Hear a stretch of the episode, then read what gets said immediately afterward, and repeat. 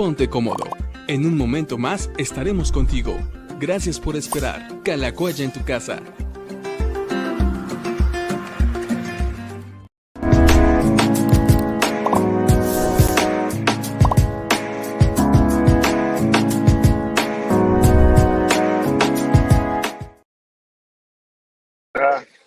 Hola amigos, ¿cómo están? Me da gusto saludarlos y poder verlos desde ahí, donde quiera que ustedes se encuentren. Hoy nos encontramos en una ubicación remotamente, no tan desconocida. Estamos en la ciudad de San Diego. Estamos transmitiendo desde la ciudad de San Diego, en California.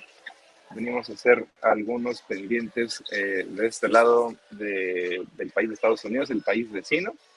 Y bueno, pues tenemos la oportunidad de eso de la tecnología nos permite poder encontrarnos y poder reunirnos y poder desde la distancia eh, y desde prácticamente cualquier lugar donde uno se encuentre. Entonces, espero que no haya ningún problema de internet, que no haya tampoco ningún problema de conexión de audio. Disculpen el, el ruido ambiental, pero este fue un lugar donde encontramos una buena conexión de internet. Y bueno, pues aprovecho para también por ahí saludar a todos los que nos estén escuchando en Spotify, que nos estén viendo en YouTube o en Facebook. Les mandamos un saludo, un abrazo desde, desde este lugar. Y bueno, pues aquí estaremos tomando un poco de café a su salud. ¿Sale? Entonces, por aquí también está el pastor Gilberto, que quiere saludar a todos los que se conectan a esta transmisión número 175 de Diálogos con el Pastor. Hola, hola, yo, ¿cómo estás? ¿Cómo va todo allá en San Diego? ¿Hace calor, hace frío? ¿Qué hay por allá? Está, está frío, está lloviendo. Traigo ya una, una chamarra eh, calientita y, bueno, contentos también de, de, poder disfrutar de este tipo de frío, que es muy distinto al, al, al, de México. Casi nevando, no está nevando, no está tan frío, pero sí se siente muy distinto a, a, a no sé, en México, que estaban como a 20, una cosa así, por acá estamos a Estamos como a 12. Yo te digo exactamente cuál. Estamos a 14. Estamos 14. a 14, pero sí está, está lloviendo y va a seguir lloviendo el resto de la tarde. Pero contentos, contentos de estar por aquí. Muy bien, pues 14 con humedad se siente más, la sensación es más fría, ¿no?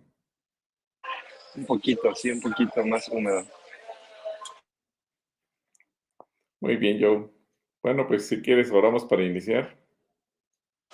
No, platícanos, ¿tú cómo estás? ¿Qué tal tu tarde? Ah, muy bien, ha sido un día interesante y trabajando con YouVersion, ya el, el, calendario anual del, digamos que lo voy a tener seis calendarios de, de dos meses, ya está a, un, a dos días de que lo publiquen, ya, ya nos autorizaron, y el de Jesús en Génesis, la, la mala noticia es que será publicado hasta el 7 de enero. Ya está subido completo, pero nos dijeron que están atiborrados de trabajo y que por lo tanto los aguantáramos hasta el 7 de enero. Bueno, Así pues que, hasta el 7 de enero nos tendremos que esperar. Ya vamos espera, tarde. Esperaremos una semana. Vamos a llevar siete días de retraso, pero como son planes chiquitos, creo que la gente se va a motivar a leer rápido. Van a poder poner corriente pronto.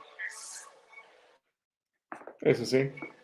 Bueno, pues oramos e iniciamos.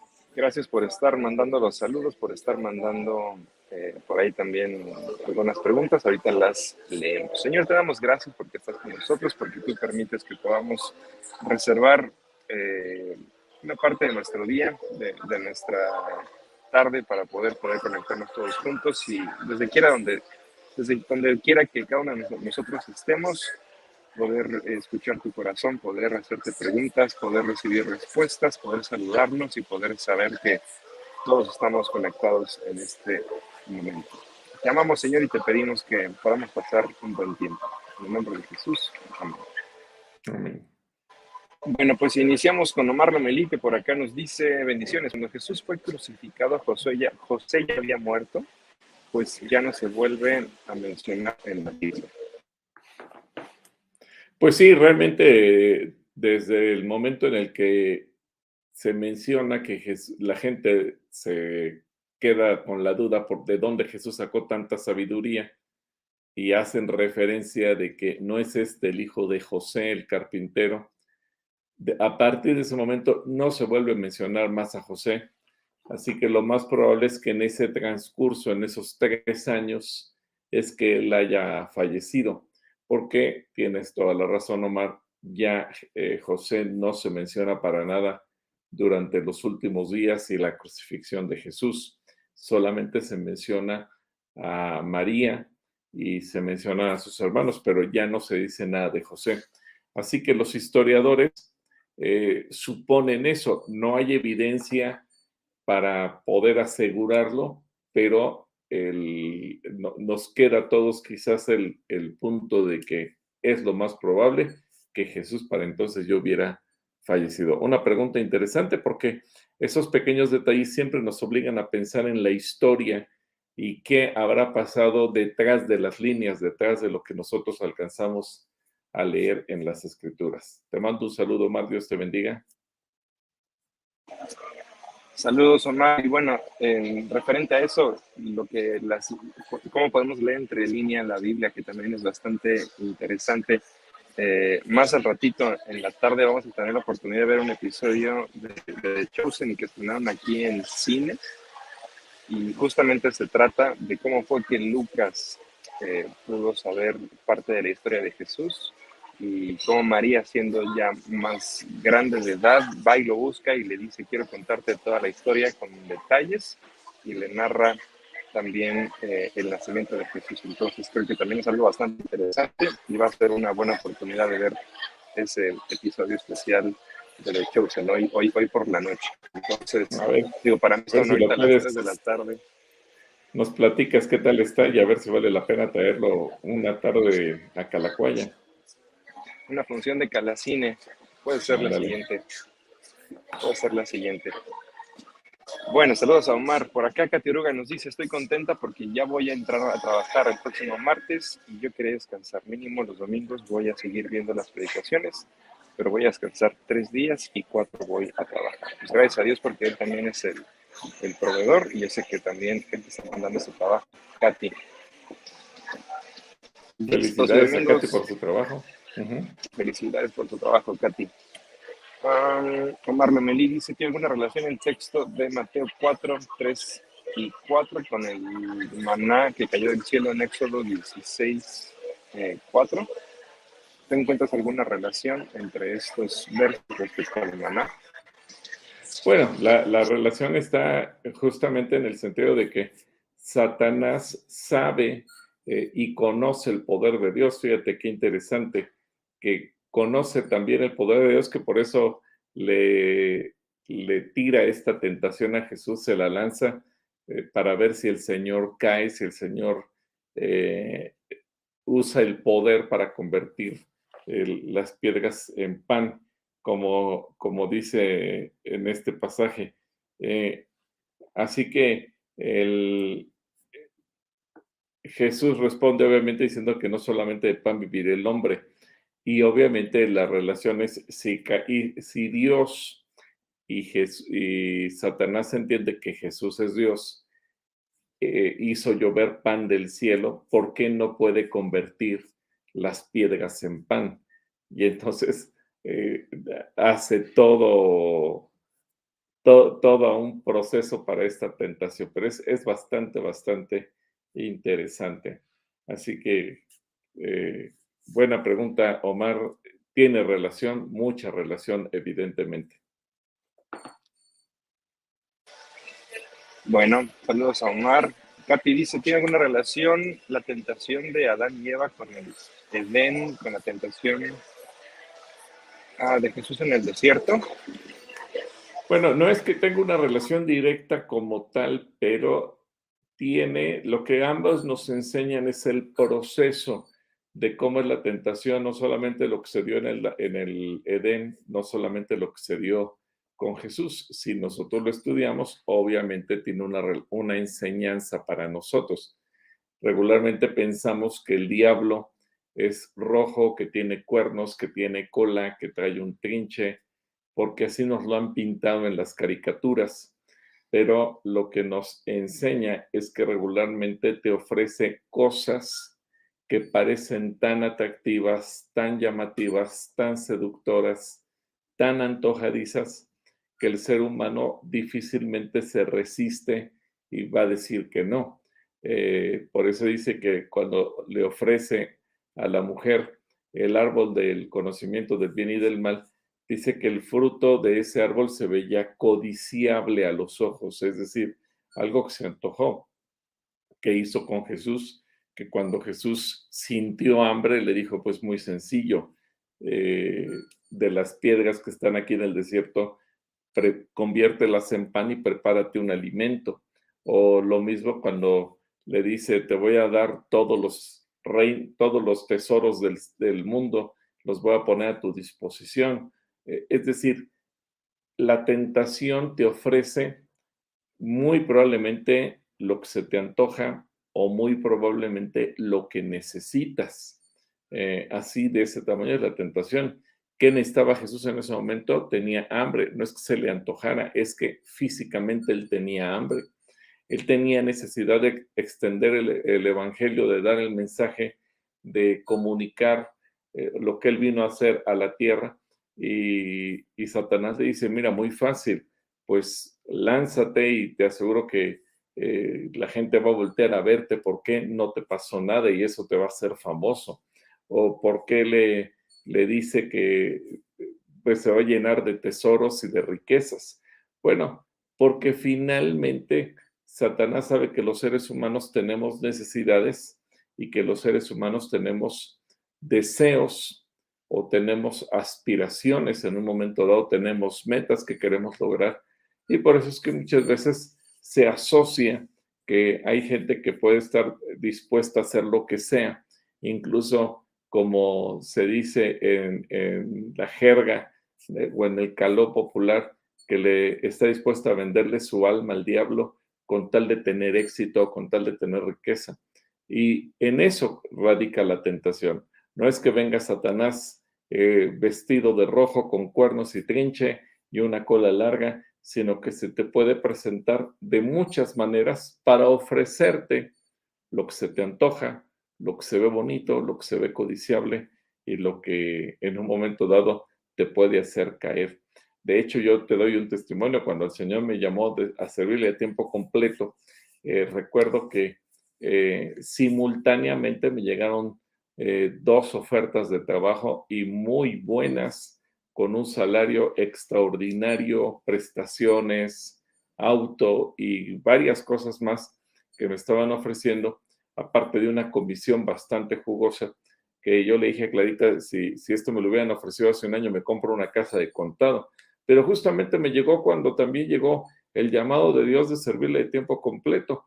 Y, y nunca voy a olvidar las palabras del hermano Wayne Myers, que me dijo, cuando Dios te llama, también Satanás te pone una alternativa. El problema es que la alternativa que Satanás te pone es tan bonita, es tan atractiva, que te hace dudar de lo que Dios te está diciendo.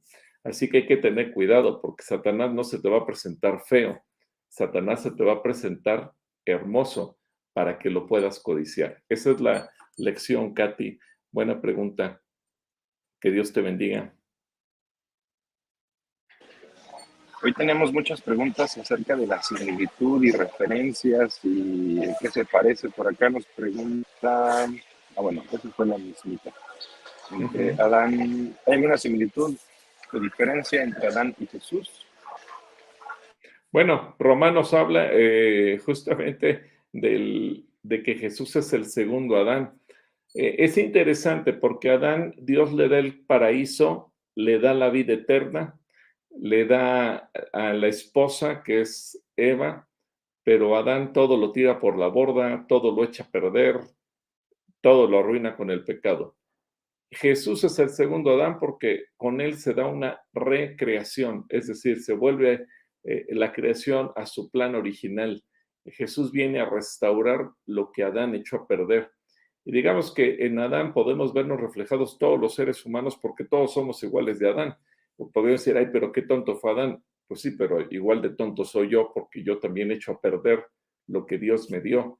Y cada ser humano que nace en este planeta es un nuevo Adán que al, al paso del tiempo, con el pecado, desde que somos pequeños hasta que llegamos a la etapa adulta, arruinamos todo, absolutamente todo. Por eso es que todos necesitamos un redentor. Pero Jesús es el segundo Adán porque nos enseña que Él vino a poner las cosas en el orden correcto, a recuperar lo que el pecado arruinó, a restaurar. Y Él también recibió una esposa, nada más que no recibió a una mujer de carne y hueso, recibe a la iglesia. Nada más que Jesús, en lugar de echarlo a perder todo como lo echó a perder Adán, Jesús logra la eternidad para todos. Adán lo que hizo fue lanzarnos a la muerte a todos. Jesús lo que logra es darnos vida a todos.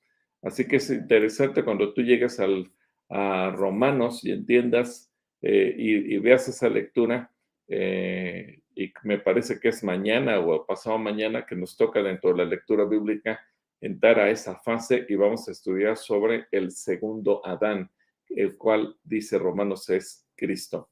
Así que sí, sí hay mucha relación y mucha similitud, mi querida Katy. Dios te bendiga. Es bastante interesante todo este tema. Samuel eh, Guzmán Neumática nos dice, bendiciones mis amados hermanos, mi pregunta es, ¿por qué en el judaísmo no creen que los ángeles tienen, tienen, tienen libre albedrío y que no existe Satanás? Bueno, eh, dentro del judaísmo también hay varias corrientes teológicas, no es una sola. Ya en tiempos de Jesús había varias corrientes teológicas y de hecho cuando leemos que Pablo, por ejemplo, está presentando su defensa, él se da cuenta que están mezclados fariseos contra saduceos y sabe que los fariseos creen una cosa y los saduceos otra. Y entonces Pablo, con la habilidad y la sabiduría que siempre le caracterizó, lanzó eh, eh, el argumento de decir, me están juzgando porque yo creo en la resurrección de los muertos, y ahí dividió a la asamblea y eso le hizo ganar tiempo. Eh, ahora, eso no quedó en el, en, el, en el, Nuevo Testamento, no quedó en el libro de los Hechos, ya viene más atrás todavía.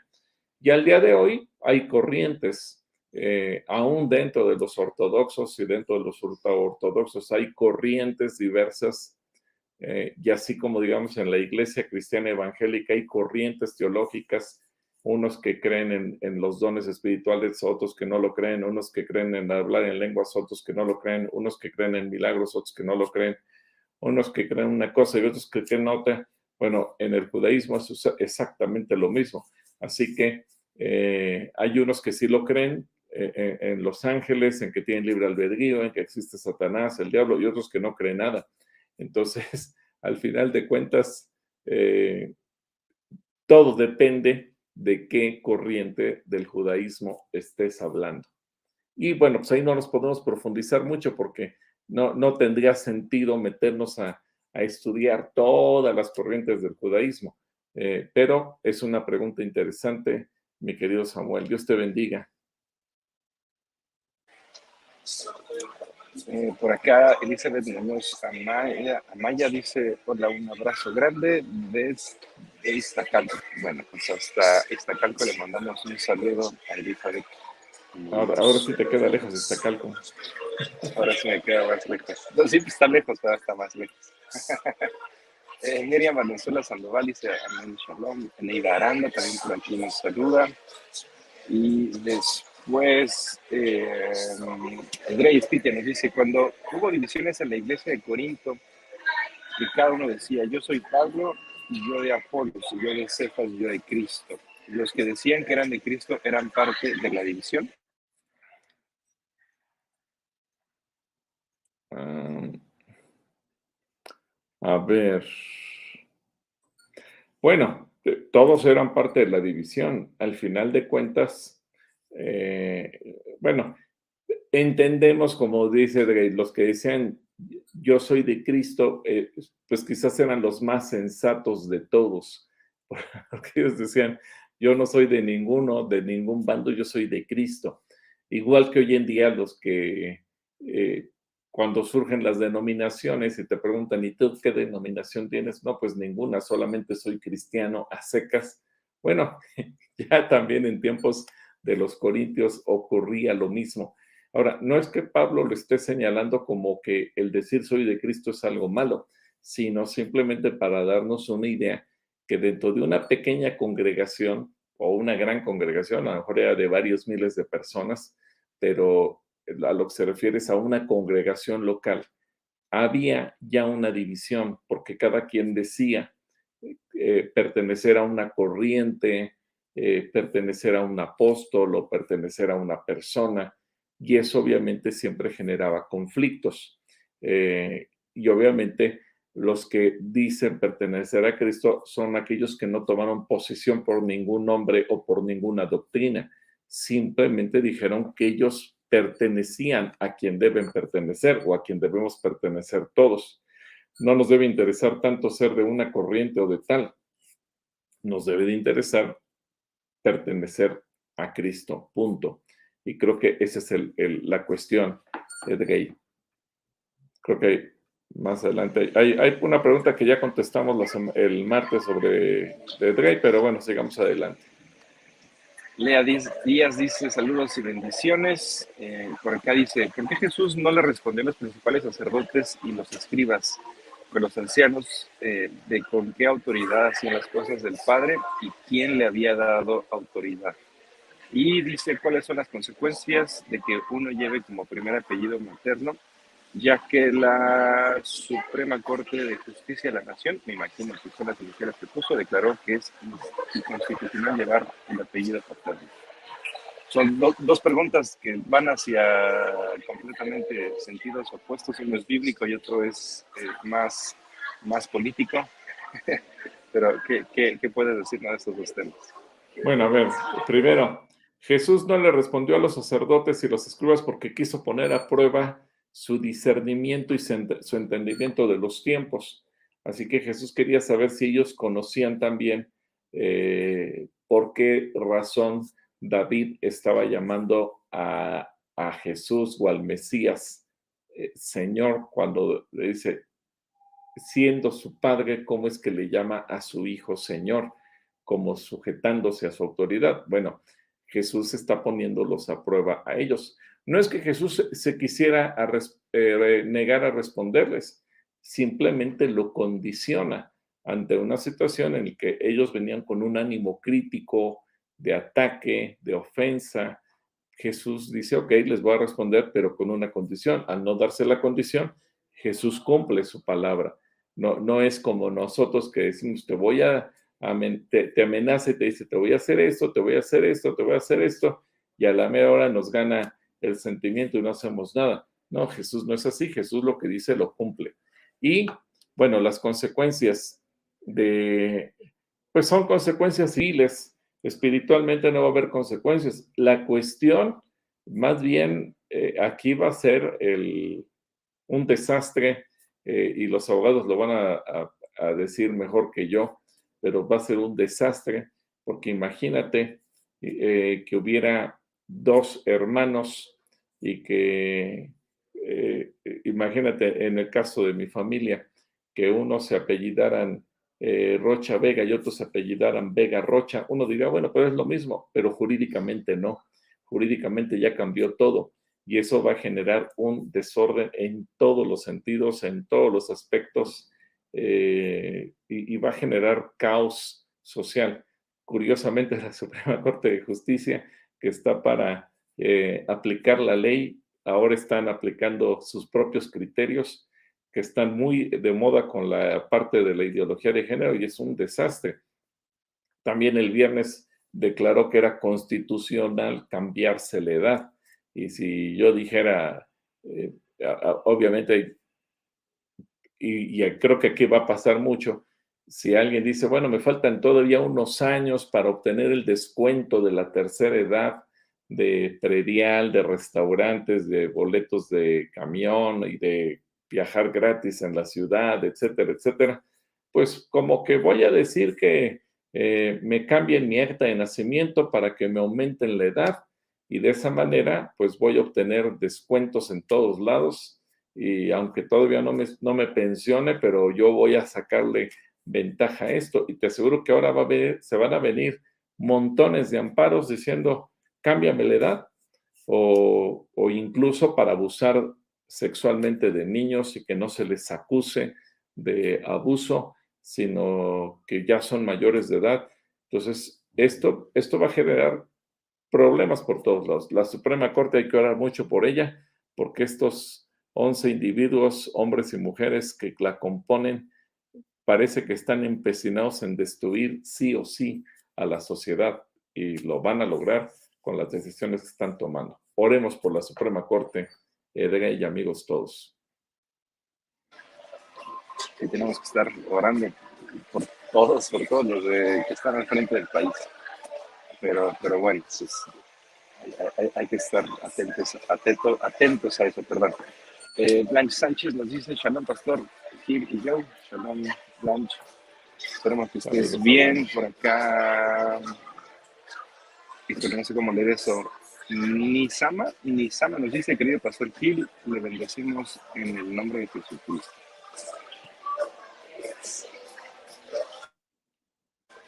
Bueno, eh, Blanche Sánchez nos dice, Pastor, el otro día escuché un comentario, ¿dónde escuchaste ese comentario, Blanche? De que no debemos escuchar todas las alabanzas que hay en las redes sociales. ¿Cuáles sí y cuáles no debemos escuchar? Ah, caray. no sé. Yo creo que aquí, aquí depende de dos cosas. Uno, tu gusto personal. Yo creo que esta es una cuestión de gusto. Hay gente que no le gustan determinado tipo de alabanzas. Y aquí puede ser muy generacional.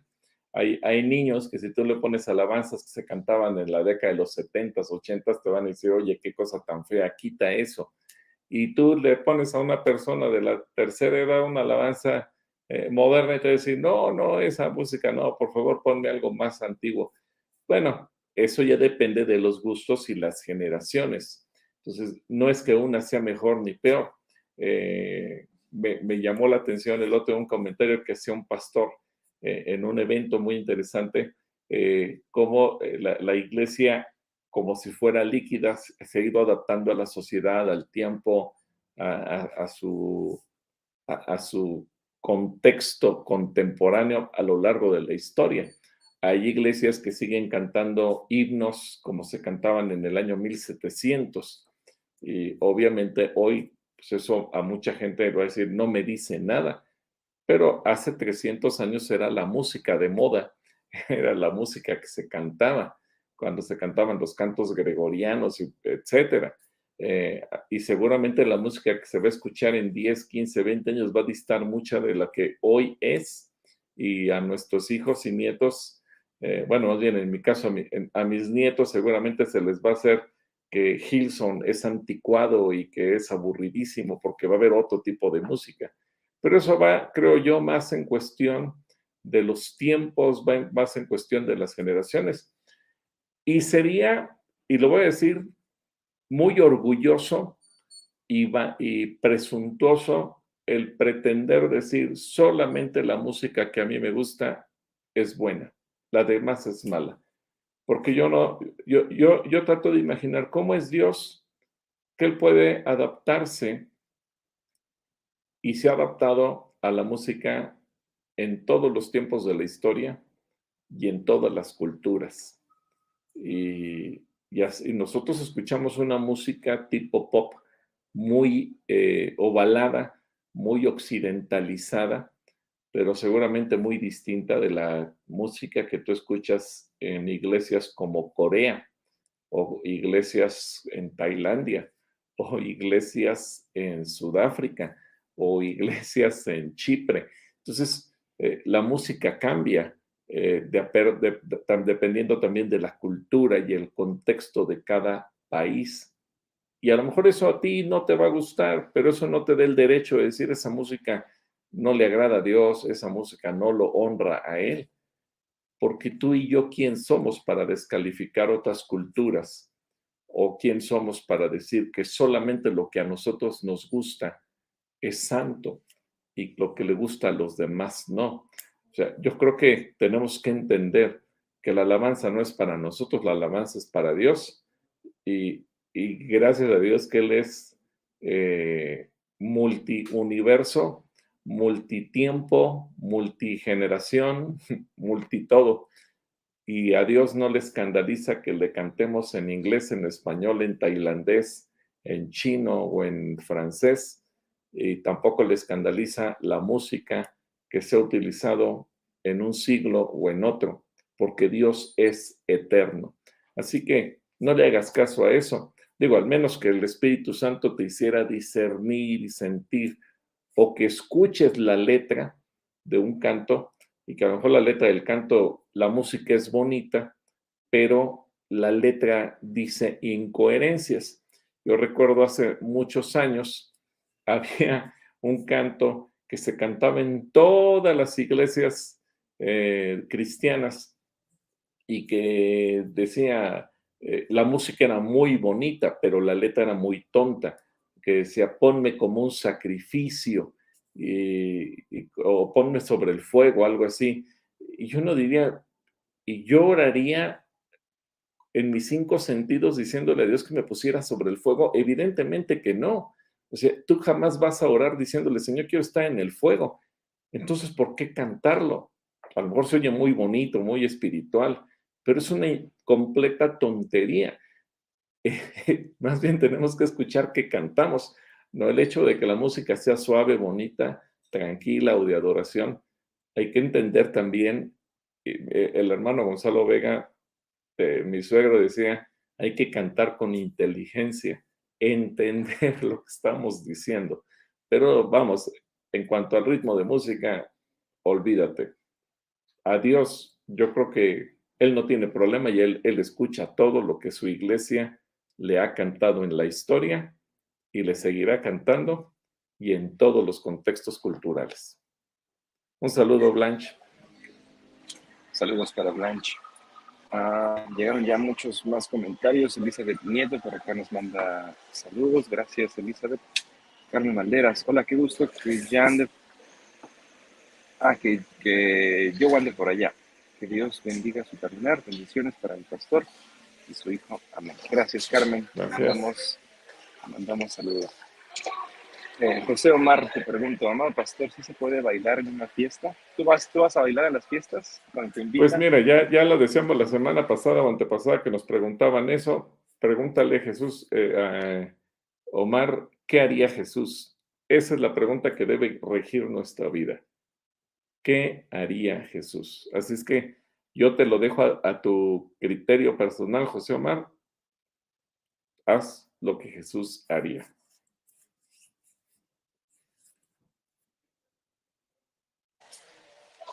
Teresita Espinosa, buenas tardes, Pastor Gilberto, bendiciones, los veo, los escucho desde Chula Vista, California. Teresita, estamos bien cerquita. ¿Cómo se llama, ¿Cómo se llama aquí? Hillcrest. Hillcrest, bueno, estamos en Hillcrest, está como a 20 minutos de Chula Vista, eh, California. Traigo, traigo, unos, traigo unos cubrebocas de, de Calacuaya, Teresita. Mira, acá están. Si me mandas un mensajito, al ratito te puedo, este, nos podemos poner de acuerdo para, para regalarte unos, unos cubrebocas edición especial del día que dimos en la apertura.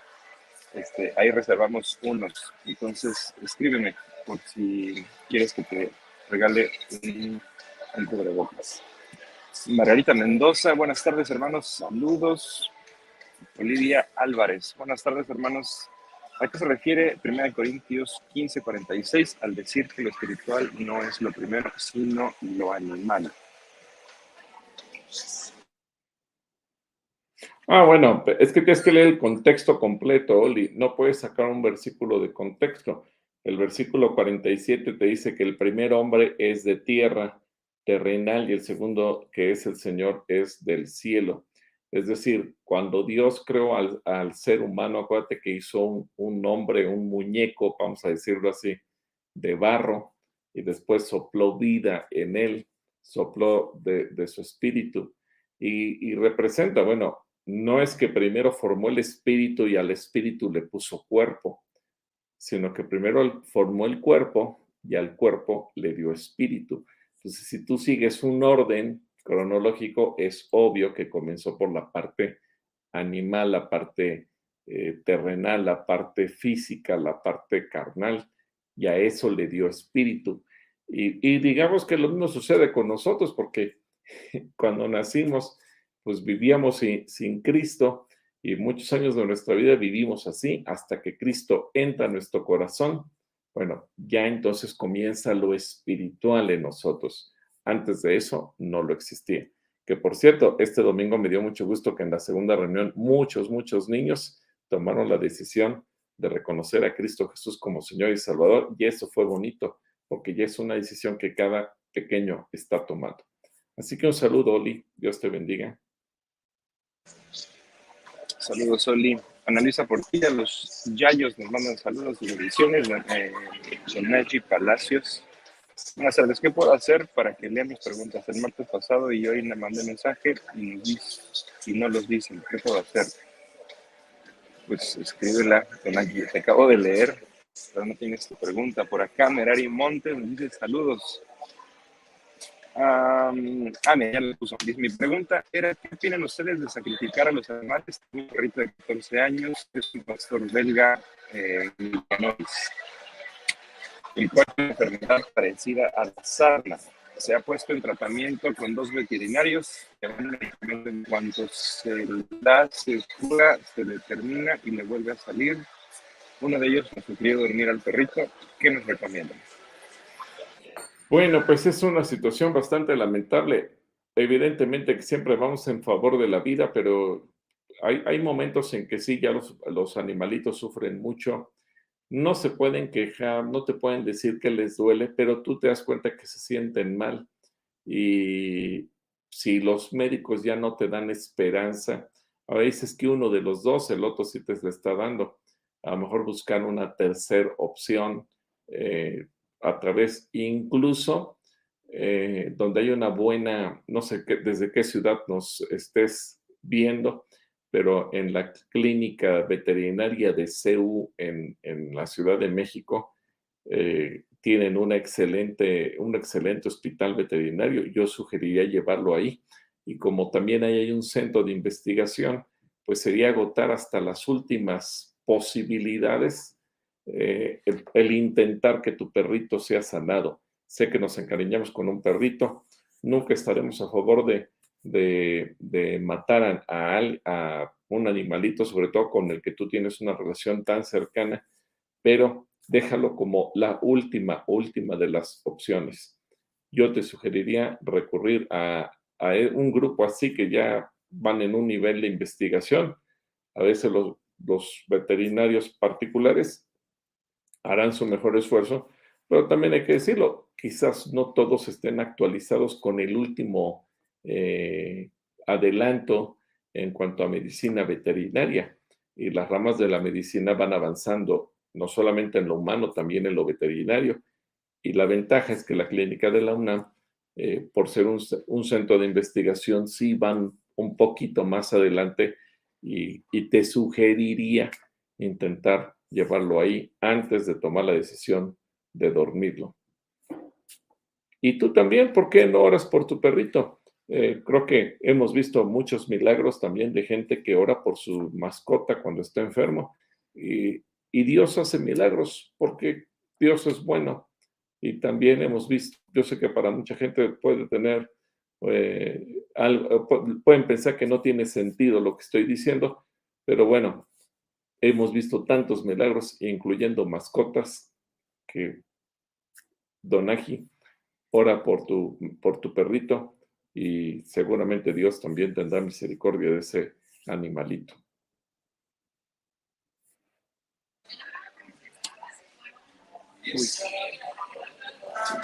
¿Me escuchan ahí? sí. Sí, sí, te escuchamos bien por acá, DJ Gabriel Lara, no creo se trate de que si te guste o no. Si es generacional o actual, lo más importante es que alabe y glorifique a Dios, saber a quién le estás cantando. Bueno, yo creo que como DJ Gabriel nos puede hasta pasar, compartir una playlist ¿no? de música que él ha estado haciendo, produciendo. No sé si, si, se dedica a eso. Este, platícanos, eh, DJ Gabriel, si tú tienes ah, alguna lista de alabanzas como la que estamos refiriendo. Olivia Álvarez nos dice, hermanos, yo creo Blanco se refería también lo he escuchado yo, a que han dicho que algunas alabanzas contienen mensajes tipo subliminales o que en realidad no son dedicadas a Dios, sino al enemigo. Bueno, ya tendrías tú que discernir, o sea, ahí entra el, aspecto de discernimiento, por eso decíamos que eran dos factores, y uno de ellos es el discernimiento. Eh, uno es el, el, gusto generacional, sí, yo sé que DJ Gabriel puede decir que no, pero evidentemente que es generacional. Y te pongo el ejemplo, mucha gente creció con Manuel Bonilla, digo, y, yo fui amigo de Manuel Bonilla y me tocó recibirlo y platicar muchas veces con él y comer con él. Y, pero también debo ser honesto, mucha, para las nuevas generaciones Manuel Bonilla ya no, ya no dice nada y a lo mejor su música se le va a hacer eh, monótona o aburrida. Eh, y eso sí tiene que ver con generación. Eh, así como mucha gente dice, es que estas alabanzas que están cantando ahora como que no me meten a la presencia de Dios. Bueno, pues eso, eso es de generaciones, a eso me refiero. La parte, si se dirige a Dios, bueno, ahí tú tienes que discernir, porque evidentemente que la música, si se está enfocada en Jesús, si está dirigida a Dios, ahora tú tienes que discernir, hay gente que dice es que no se refiere al Dios de la Biblia, se refiere a tu Dios. Bueno, pero eso ya es una cuestión de discernimiento personal o a veces hasta de prejuicio, porque hay gente que dice, si, es ruidosa no me gusta, aunque, aunque mencione a Dios. Entonces ahí ya es otro tipo de cosa. Eh, mensajes subliminales en alabanza, pues digo, al menos que eh, es, eso lo, entendía cuando decían que eh, los discos de acetato, si los ponías y los tocabas al revés, que, que entonces tenían un segundo mensaje. Aquí sería muy complicado que nos pusiéramos a cantar nosotros al revés para cantar algún tipo de mensaje subliminal. Entonces, eh, eso es un poquito más complicado. Más bien aquí aplica, repito, es una combinación de gustos generacionales y discernimiento personal. Esos son los dos elementos que yo veo. Eh, yo no me atrevo a, juzgar o a decir, esta, esta no y esta sí, no, porque finalmente la música no está dirigida a mí y si no me gusta a mí, pues no están satisfaciendo mis gustos, están satisfaciendo la gloria de Dios. Eso es lo importante. Por acá, Naim Monroy Manzano, Gloria y honra a Dios, amén. Bendiciones, pastor y yo. ¿Qué opinan del guardián de la ONU? ¿Se parece a la bestia del Apocalipsis que habla Juan y Daniel? no, me he dedicado a estudiar eso, pero si quieres lo checamos. No, ¿Tú, ¿Tú sabes a qué se refiere con el guardián de la ONU? No, la verdad. Lo checamos. La verdad no, a Lucy García Cruz, por acá nos dice bendecida tarde, pastor, y, yo aquí llegando tarde y pasando lista. Bueno, pero lo importante es que estás por aquí, Lucy, te mandamos un saludo. Teresita Espinosa, ¿a dónde te escribo yo? Bueno, ya te están por ahí escribiendo, Teresita, para poder vernos en un ratito.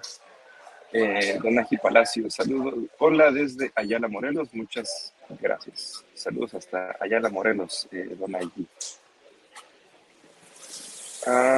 Reyes nos dice respecto a la pregunta del martes sobre la vestimenta en el caso de la mujer, ¿qué tipo de ropa es decentemente?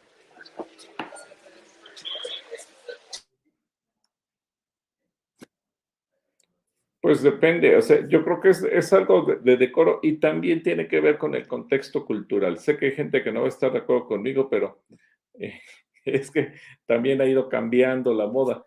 Te aseguro que un vestido eh, que usan las mujeres hoy en día hasta las rodillas o más abajo, eh, pensando en una mujer cristiana, hubiera escandalizado en tiempos de Jesús, eh, porque la ropa era muy diferente. y lo mismo la ropa del hombre.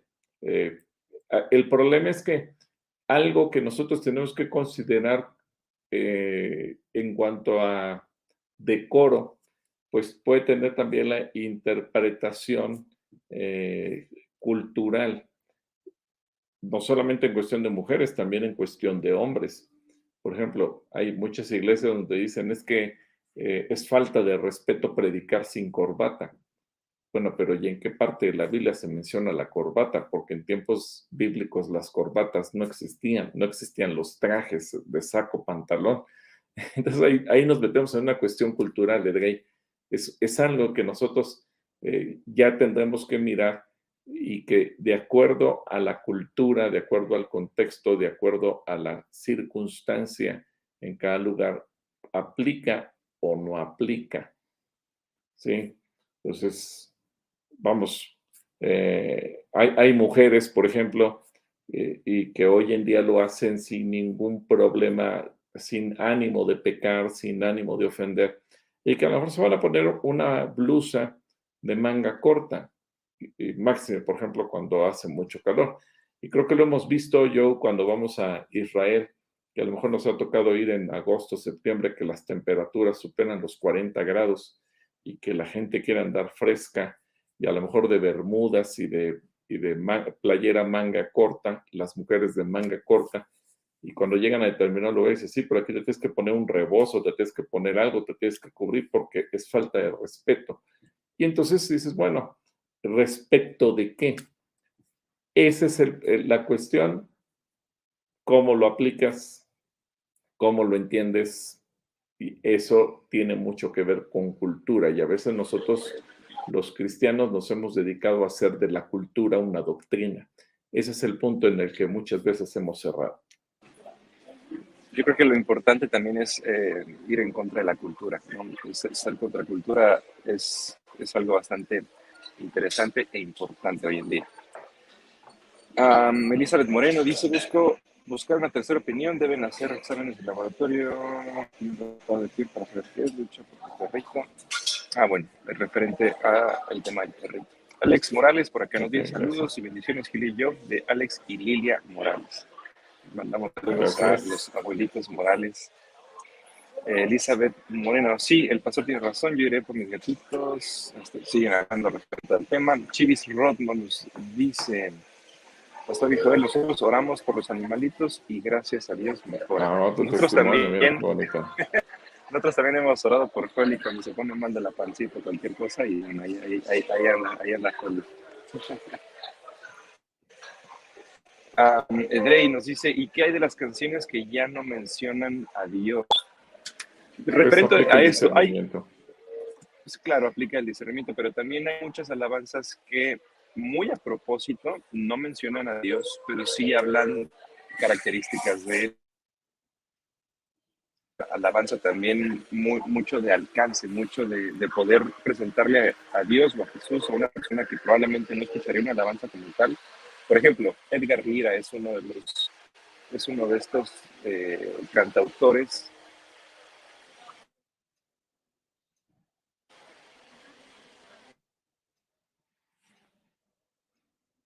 Bueno, sí, e, ese es uno. Y ¿Ahí me escuchan? De hecho, ¿Sí me escuchas? Sí, te escuchamos bien. Bueno, quizás esto aplicaría como, como en el libro de Esther, que muchos dudan que sea un libro bíblico o, que, o piensan que no debería de estar en la Biblia, porque el libro de Esther no menciona a Dios.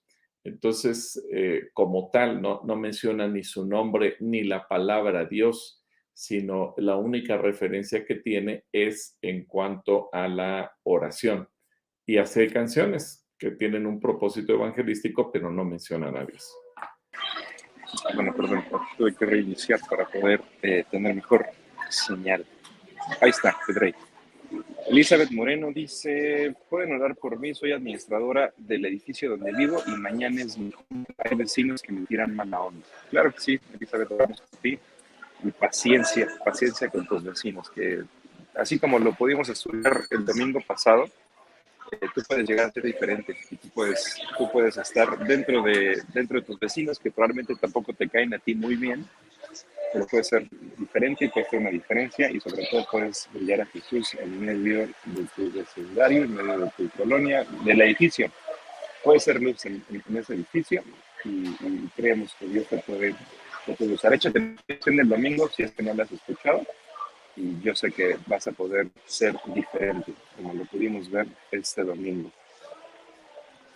Por acá, Marisol Rivera nos dice, saludos, pastor, estoy escuchando nuevamente la serie de superhéroes. y con todo lo que he aprendido en estos últimos meses, ahora entiendo mucho mejor a los personajes bíblicos que se estudiaron. Qué bueno, Marisol, me da mucho gusto que nos compartas tu testimonio y que, y que así como llegaste a Calacoya por esa serie y que ahora al repasarla, ya con el conocimiento que has adquirido, puedas tener un entendimiento mayor. Te mando un saludo muy cariñoso y qué bueno, Marisol, que lo estás eh, mirando así. Sí, qué buena onda, que, Marisol, que puedes volver a escucharla, estudiarla y sí, uno, aprende cosas diferentes cuando tiene conocimientos. A mí me gusta mucho de la Biblia. No importa si la has estudiado poquito o mucho, según lo que vas leyendo y según tu entendimiento y tu contexto, puedes aprender cosas diferentes y así Dios nos habla. Es un mismo libro, pero el contexto de todos puede ser diferente y Dios nos habla a todos según nuestro nivel. Por acá Omar Lomelí dice, ¿qué opinan de Fernel Monroy, en concreto del canto remolineando? Es una fiesta esa canción, esa, esa alabanza, ¿no? Remolineando. ¿Tú lo has escuchado en, en, congresos o cosas así? Sí, hay gente, hay gente que le gusta y gente que no le gusta. Es una canción más bien de origen guatemalteco. Y pues hay iglesias que se lo hacen para Dios entonces, pues, y es ahí donde yo me refiero al gusto personal. Yo, yo no quiero ser crítico de algo que Dios inspiró en algún lugar. Puede ser que a mí no me gusta, pero, no me da el derecho de, de satanizarlo. ¿Sí?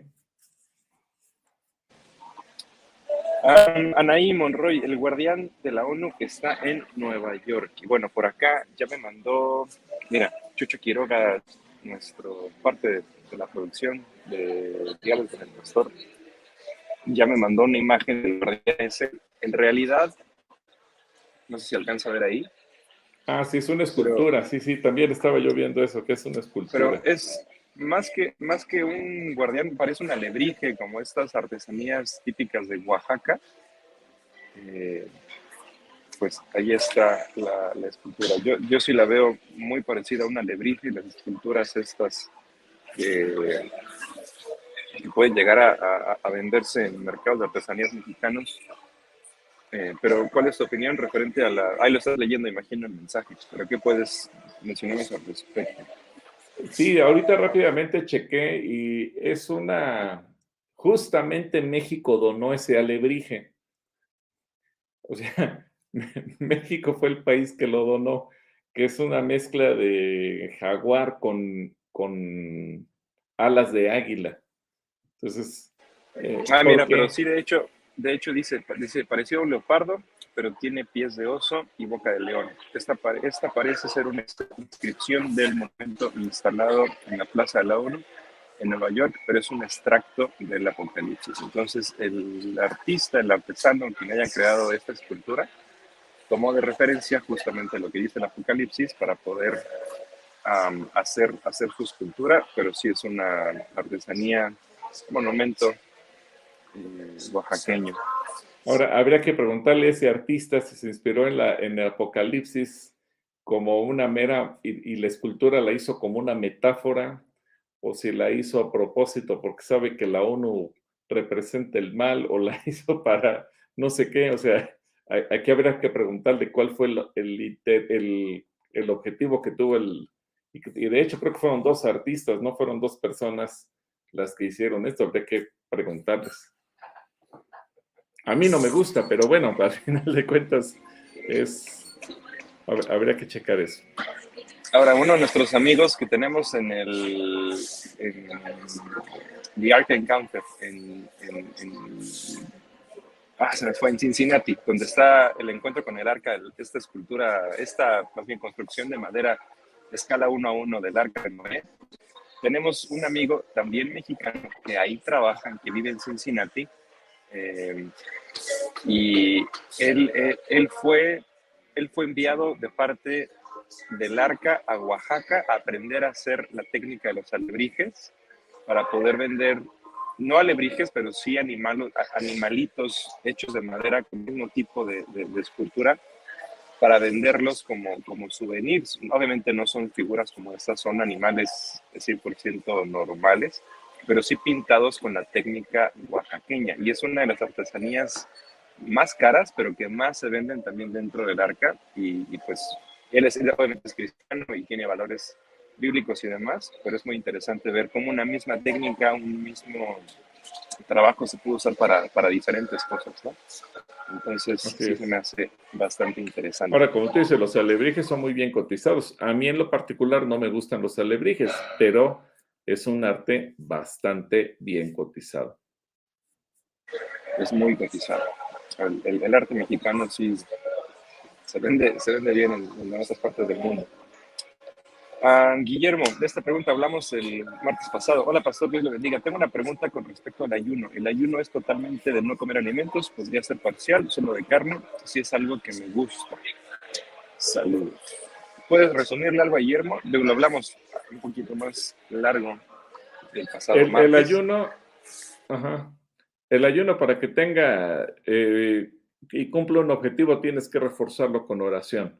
Eh, en el contexto de Daniel, sí, Daniel, pero ya creo que también quedó claro con la predicación del domingo pasado, decidió no contaminarse, por eso se abstuvo de determinados alimentos. Eh, Tú puedes decidir hacer ayuno de carne, sí, pero por favor, Guillermo, tienes que eh, cubrir o sustituir ese tiempo con oración. O de lo contrario, simplemente es una abstención de alimentos, pero no está no tiene el enfoque espiritual de que tú estés delante de Dios. Ese sería mi comentario, mi querido Guillermo. Bueno, pues ahí está Guillermo. Eh, saludos Sarita, saludos hasta, saludos desde Calacualle, desde San Diego, hasta, para, para Sarita hasta, está en Guanajuato, Guanajuato. Ok, de eso también hablamos el martes pasado. Buenas tardes, Dios les bendiga. Mi pregunta, si mi esposa, si mi esposo falleció de COVID, me entregaron sus cenizas, ¿dónde es correcto que estén? ¿En casa o en el panteón? En el Muy panteón, no te quedes con en el panteón. En el panteón, Guadalupe. Isaac eh, Pérez, el Isaac nos dice saludos desde satélite. Las canciones viejitas son las bonitas. como él, como él, él está viejito, pero está bonito. ¿A no? Las viejitas. es que, es que Isaac debe haber crecido escuchando alabanzas de Manuel Bonilla. Entonces ya se le pues quedan bien grabadas. El Isaac ya está viejito también. Uh, Olivia Álvarez, aprovechando el tema de las alabanzas, ¿cuál es su cantante favorito?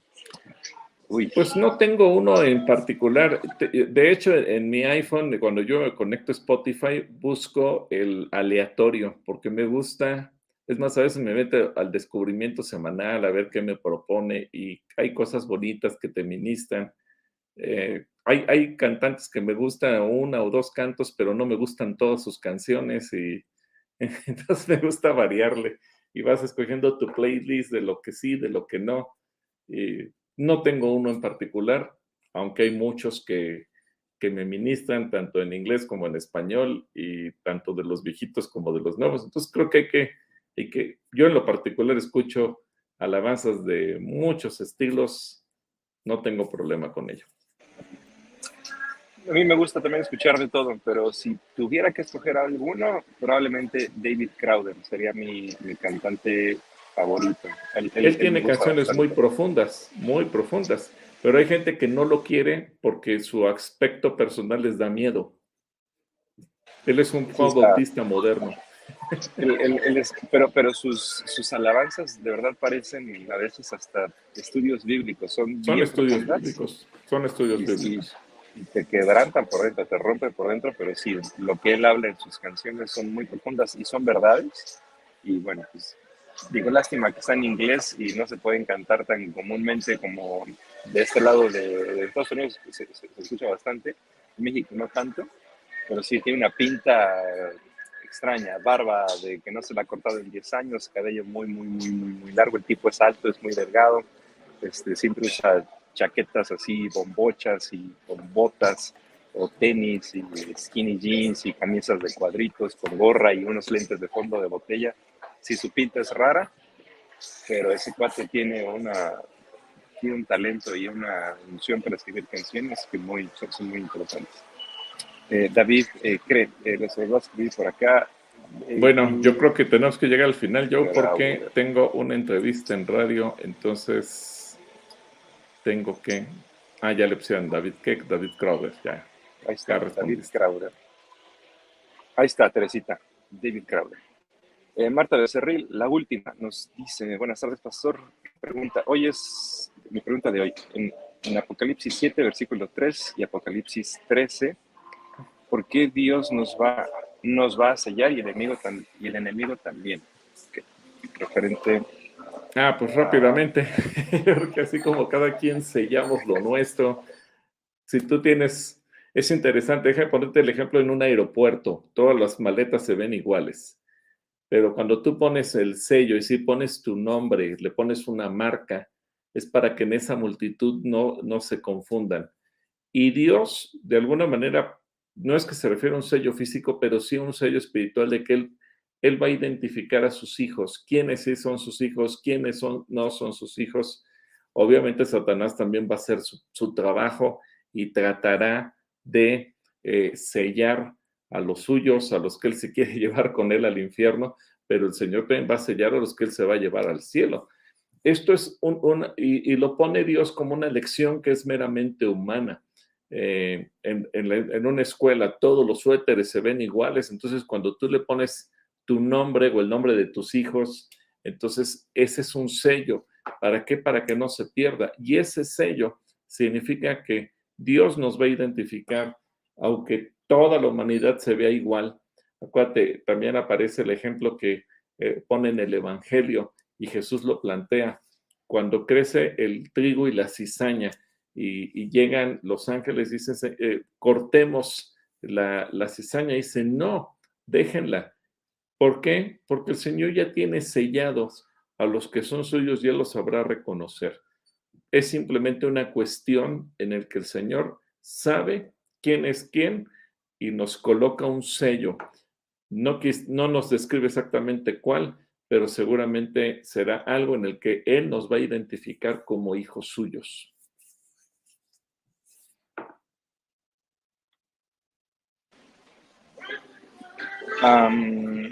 miren, por acá, para los que me están preguntando acerca de David eh, Crowder, les voy a recomendar que escuchen tres canciones. La primera, una que se llama I Am, yo soy, en inglés obviamente I Am.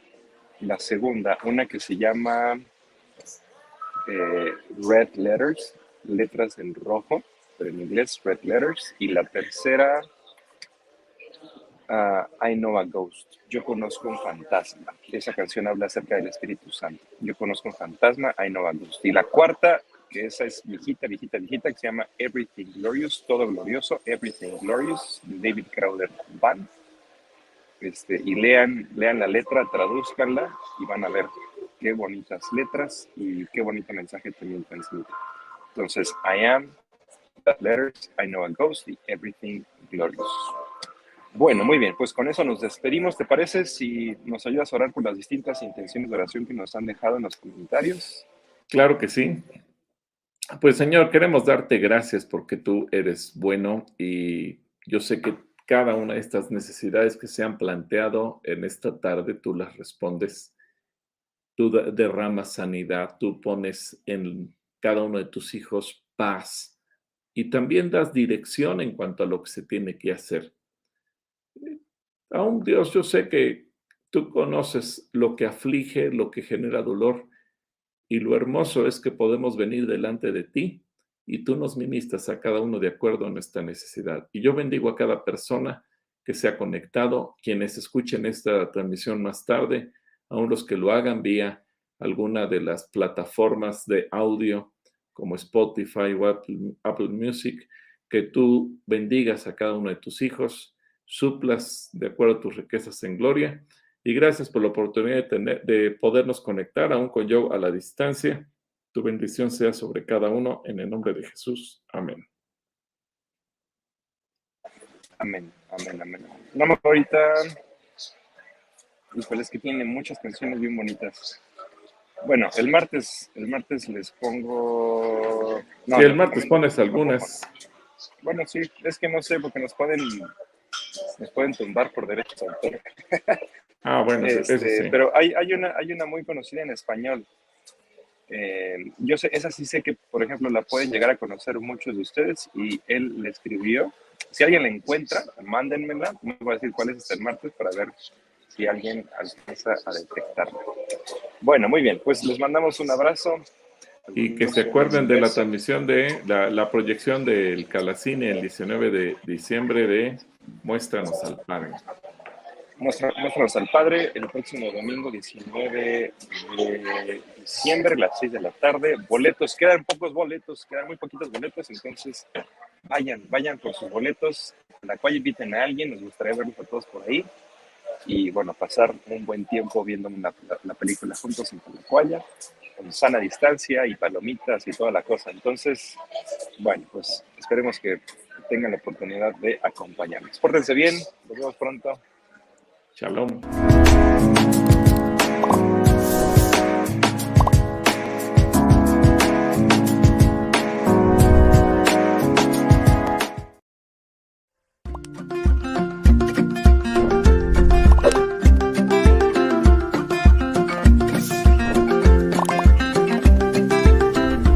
Gracias por estar con nosotros. Dios te bendiga.